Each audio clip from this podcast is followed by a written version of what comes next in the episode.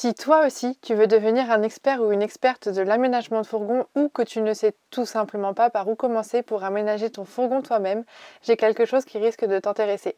Tu peux tout d'abord visiter notre blog dont le lien est en description du podcast pour récupérer plein d'infos utiles et gratuites pour aménager ton van. Et si tu veux aller beaucoup plus loin dans ton idée de construire ton propre van, notre e-book de 800 pages, le manuel du fourgon aménagé, est le support qu'il te faut. Tu trouveras dans cet e-book des schémas, des tutos, des plans, des conseils bricolage. Bref, c'est une vraie Bible de l'aménagement. Et si après avoir lu l'e-book, tu veux du contenu encore plus concret, tu peux te pencher sur notre académie en ligne, le Van Camp. Tu y trouveras des tutos vidéo pour aménager ton van étape par étape et tu pourras y être accompagné et conseillé individuellement sur ton projet par des experts. Tous les liens sont en description du podcast. En attendant, on te souhaite un très bon moment avec l'épisode qui suit. Salut à tous et bienvenue dans le premier podcast consacré 100% à la vie en van.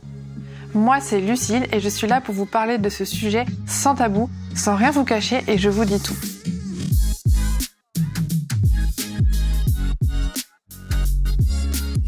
Ma mission, c'est vraiment de vous expliquer à quoi ressemble la vie en van telle qu'on la connaît nous. Je vous transmets un peu ce que nous on a vécu pour que vous sachiez dans quoi vous vous lancez et vous donner aussi nos petits tips et nos petits conseils pour vous accompagner.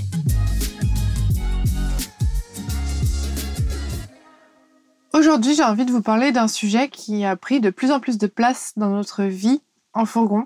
Euh, au début, c'était vraiment pas le cas. On était complètement euh, insensible à, à, ça. Et puis, au fur et à mesure qu'on a rempli le van de choses précieuses, entre guillemets, et qu'on a, on a créé notre vie dans ces 5 mètres carrés, on est devenu de plus en plus euh, sensible et attentif au, spot extérieur qu'on choisissait et à plein de choses pour rapport à la sécurité du fourgon lui-même et à la nôtre. Déjà, j'aimerais commencer ce podcast en disant qu'on entend beaucoup parler de vols de camions qui sont vraiment terribles pour les gens qui vivent dedans. Plus rarement un peu d'agression. On entend aussi des personnes qui meurent dans leur fourgon parce que à cause du gaz, euh, beaucoup de raccourcis faits par les journaux, etc. Donc déjà, je pense que quand on sait et quand on, comprend pourquoi ça se passe et comment ça se passe, on peut être plus rassuré. Donc dans ce podcast, j'aimerais un peu vous parler des choses desquelles on a eu peur, des choses qu'on a vues, des choses qui sont vraies, des choses qui sont fausses, mais aussi comment on a réussi à mettre en place des solutions pour nous rassurer et vraiment Aujourd'hui, on peut laisser le van presque n'importe où sans avoir peur. On a plein de solutions mises en place qui font qu'on est rassuré. Et, euh, et voilà. Donc quand on travaille sa maison sur roue, c'est vrai que c'est toujours un peu difficile d'appuyer sur la fermeture centralisée et de se dire allez hop, on part en rando, l'esprit serein, il va rien se passer. C'est vrai qu'on a un peu toujours peur qu'on nous dévalise le van. Quand on s'imagine ça, c'est vrai que c'est un peu flippant, ou je sais pas, qu'on nous le vole. Je veux dire, il y a moins de difficultés, par exemple, à laisser une maison fermée on se dit, voilà, s'il y a une vraie porte, il y a des voisins, les gens vont avoir beaucoup plus de mal à voler dans une maison que dans un van. C'est hyper facile à fracturer. On va tous faire voler si on fait pas attention, euh, etc. Oui, c'est vrai qu'il faut faire très attention. Mais avant tout, il faut suivre son instinct. Il y a des règles de base à connaître et il y a des solutions à mettre en place aussi pour essayer de limiter tout ça. Le risque zéro n'existe pas, mais on peut vraiment essayer de limiter tout ça. Donc le problème pour nous, par exemple, on voit bien la différence de quand on voyageait en van avec un van très sommaire où euh, PF et moi on n'avait même pas d'ordinateur, on travaillait pas vraiment pour nous et euh, on n'avait pas de choses si précieuses que ça par le chien. Et en fait, on a bien vu notre évolution de parano entre guillemets entre ce moment-là où on voyageait et aujourd'hui on a toutes nos affaires et toute notre vie en fait. Et enfin vu qu'on vit avec l'essentiel, tout est là quoi. Tout est dans le van. Donc vraiment, si quelqu'un s'empare du peu de possession qu'on a, il prend toute notre vie, clairement. Et euh, ça nous handicape pour plusieurs jours, voire plusieurs semaines, en fonction de voilà si l'assurance rembourse ou si on doit se racheter du matériel, ça peut vraiment nous handicaper et nous mettre dans le caca.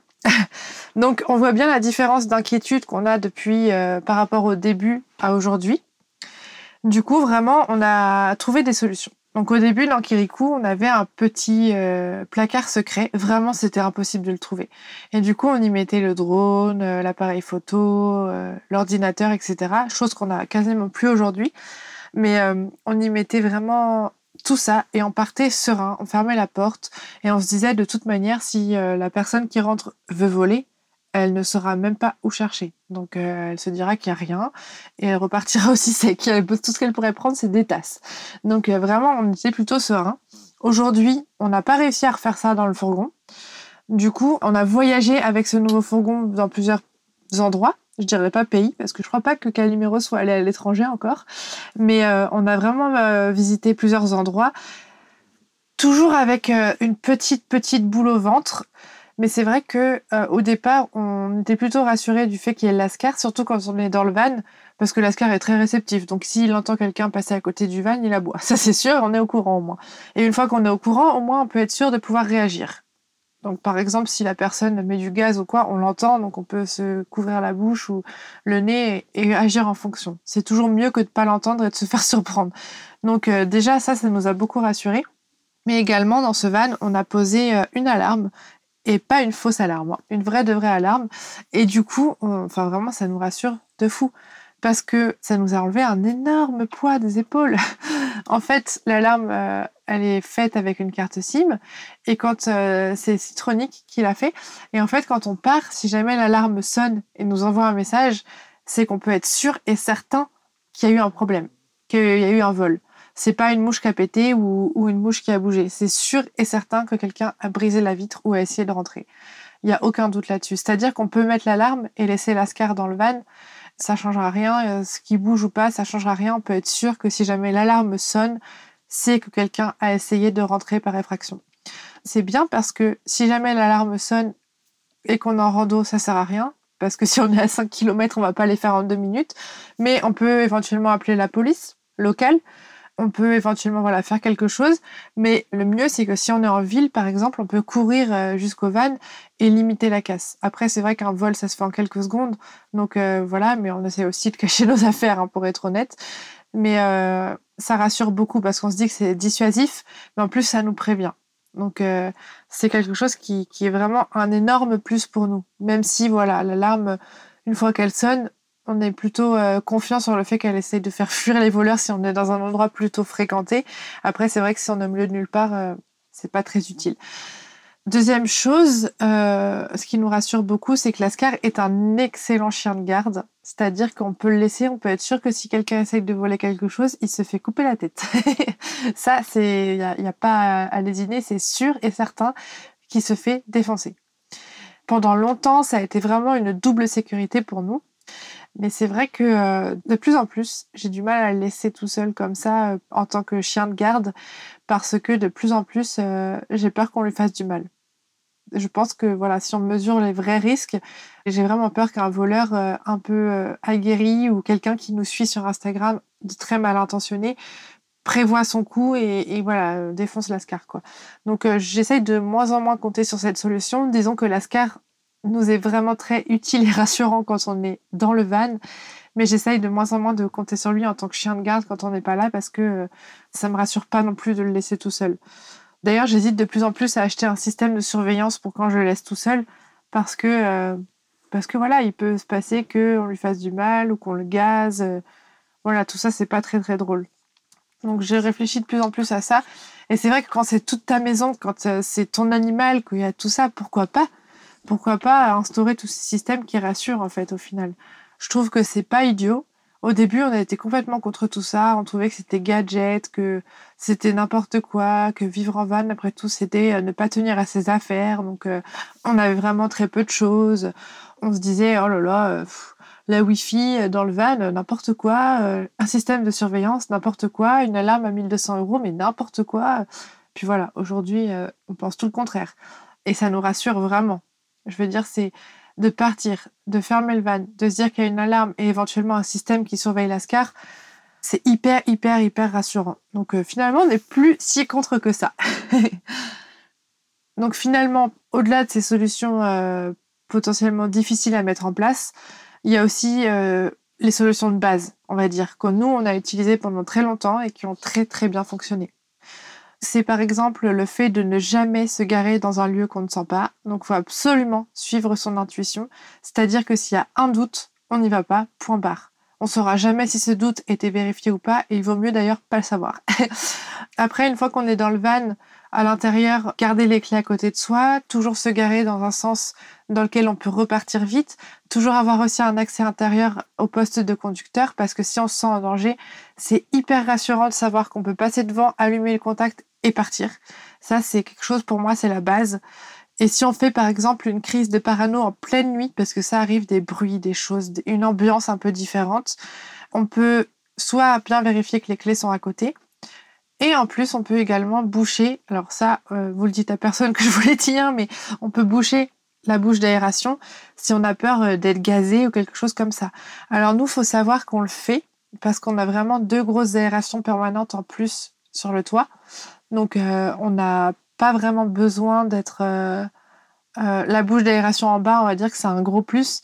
elle est très utile quand on est beaucoup, mais on peut voilà facilement être en sécurité si on la bouche. Donc nous, ça peut nous rassurer. On l'a déjà fait une fois. Et, et puis voilà, en fait, au final, toujours écouter son instinct, être discret, aller dans des endroits safe. Je peux pas vous dire éviter à tout prix euh, les aires d'autoroute ou éviter à tout prix les, les spots trop reculés. Non, il n'y a pas de règle en fait. C'est vraiment, ça dépend des endroits. Il y a des endroits qui peuvent être euh, un jour safe, un jour pas safe. Il y a plusieurs façons de le savoir. Soit on peut demander à des locaux, soit on peut voir un peu l'ambiance de la ville, euh, l'ambiance du coin. On peut essayer de voilà marcher à l'instinct.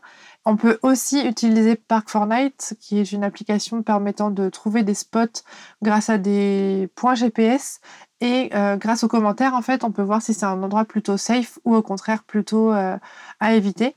Donc euh, nous, par exemple, on avait à Nazaré, on s'était garé sur un spot et au final, on l'avait trouvé tout seul. On s'est dit, oh, on va regarder s'il est sur Park Night. On l'a cherché et au final, bah, c'était un spot où il y avait des vols quasiment tous les jours, des camions cassés, des gens gazés, enfin voilà. Enfin, je pense que j'exagère en disant quasiment tous les jours, mais on avait vu au moins trois commentaires indiquant ça. Donc du coup, on, a changé de spot, on a bougé de 2 km et au final, ça nous a peut-être euh, sauvé euh, un ordinateur et, un chien. On sait pas. On saura jamais. Mais euh, c'est vraiment toute une organisation à mettre en place et quoi qu'il arrive, quand on est sur un spot, même si on se sent à fond en sécurité, ne jamais être trop confiant, toujours garder à côté de soi les clés, toujours se, se garer de manière à pouvoir repartir vite s'il y a un problème, c'est-à-dire que pas besoin de faire une manœuvre, Vraiment, c'est hyper important. Je me souviens de quelqu'un, je sais plus qui, qui m'avait raconté l'histoire euh, de s'être euh, garé en forêt avec un camping-car et euh, qui un jour, voilà, des, enfin le soir, la nuit, des jeunes un peu bourrés qui sont venus et qui ont secoué le camping-car dans tous les sens juste pour leur faire peur. Ben voilà, si ça, ça arrive, on tourne la clé, on s'en va. C'est hyper rassurant plutôt que de rester cloîtré dans le camping-car en se disant, bah, le seul moyen qu'on ait de s'en sortir, c'est d'abandonner le camping-car, faut partir en courant. Ça, c'est pas cool. Donc, vaut mieux voilà, toujours, euh, prendre toujours ces précautions. En tout cas, nous, de notre côté, il ne nous est jamais, jamais, jamais rien arrivé. On n'a jamais eu de problème. On connaît vraiment la majorité des personnes avec qui euh, on part en voyage ou qu'on connaît qui vivent en van n'ont jamais eu de problème non plus. On entend quand même quelques camions cassés. On voit quand même sur Instagram quelques, quelques histoires comme ça euh. Mais voilà, les solutions que je vous ai décrites un peu plus haut peuvent aider à limiter tout ça. Le risque zéro n'arrive jamais, donc vraiment la première chose à faire, c'est de mettre en sécurité les affaires que vous avez besoin, euh, dont vous avez besoin en fait euh, tout le temps et qui pourraient vraiment vous manquer si jamais on vous les volait. Pour moi, c'est la première chose à faire, euh, c'est d'essayer de mettre tout ça en sécurité. Après, pourquoi pas, voilà, créer un endroit un peu secret ou euh, vous pouvez mettre, si vous bossez euh, sur un ordinateur, vous pouvez juste glisser un ordinateur. Par exemple, je sais pas, euh, derrière des lattes de lambris, derrière une crédence. Enfin, il y a plein de solutions dans le toit. Il y a vraiment plein de solutions. Il suffit juste d'être un peu inventif. D'ailleurs, je voudrais rajouter un mot sur les systèmes un peu de sécurité supplémentaires comme le bloc pédale pour empêcher l'embrayage d'être actionné, donc du coup, la personne ne peut pas conduire, comme les cadenas supplémentaires, les systèmes de sécurité euh, additionnels comme ça. Franchement, je suis pas contre du tout. Je trouve ça vraiment très rassurant, mais il faudrait vraiment que ça reste discret parce qu'à partir du moment où on montre que tout est attaché et que tout est fermé, c'est qu'il y a quelque chose de précieux à l'intérieur. Donc, par exemple, je sais que Philippe de Voyage Voyage fait quelque chose de très malin. Il passe sa ceinture de sécurité dans le lance de la porte à l'intérieur et les attache. Comme ça, les gens déjà peuvent pas ouvrir les portes. Ça, c'est plutôt discret. Le bloc pédale sur l'embrayage, c'est hyper discret, personne ne le voit non plus. Il y a aussi la possibilité de débrancher le plus ou le moins de la batterie. Le moins, c'est mieux. Pour, euh, voilà, la personne ouvre le van, il peut pas démarrer. Ça lui fait perdre du temps. Si au pire, il connaît l'astuce, ça lui fait perdre du temps. Donc euh, il y a plein de petites choses comme ça à rajouter, mais surtout euh, le mieux c'est de rester discret, de pas montrer euh, de manière ostentatoire que oui regardez il y a des choses à voler, mais vous pouvez pas parce qu'il y a un cadenas. Vous savez qu'un cadenas ça peut toujours se casser. Donc les voilà les petites solutions supplémentaires c'est le système de sécurité un peu en U sur l'embrayage pour l'empêcher d'être actionné, enlever le moins de la batterie, passer les ceintures dans les anses de la porte, pourquoi pas mettre un cadenas à l'intérieur. Vous pouvez attacher les systèmes de porte à l'intérieur, les, par exemple au porte arrière, ajouter un cadenas, ça personne ne le verra. Et puis voilà quoi, enfin, c'est vraiment des trucs euh, très basiques, mais il faut que ça reste discret. Et voilà, j'espère sincèrement que cet épisode vous aura plu. Si mon podcast vous a aidé à avancer dans votre projet d'une quelconque manière, je compte sur vous pour le noter avec 5 étoiles et pour le partager à vos proches. C'est vraiment la meilleure manière de soutenir mon travail.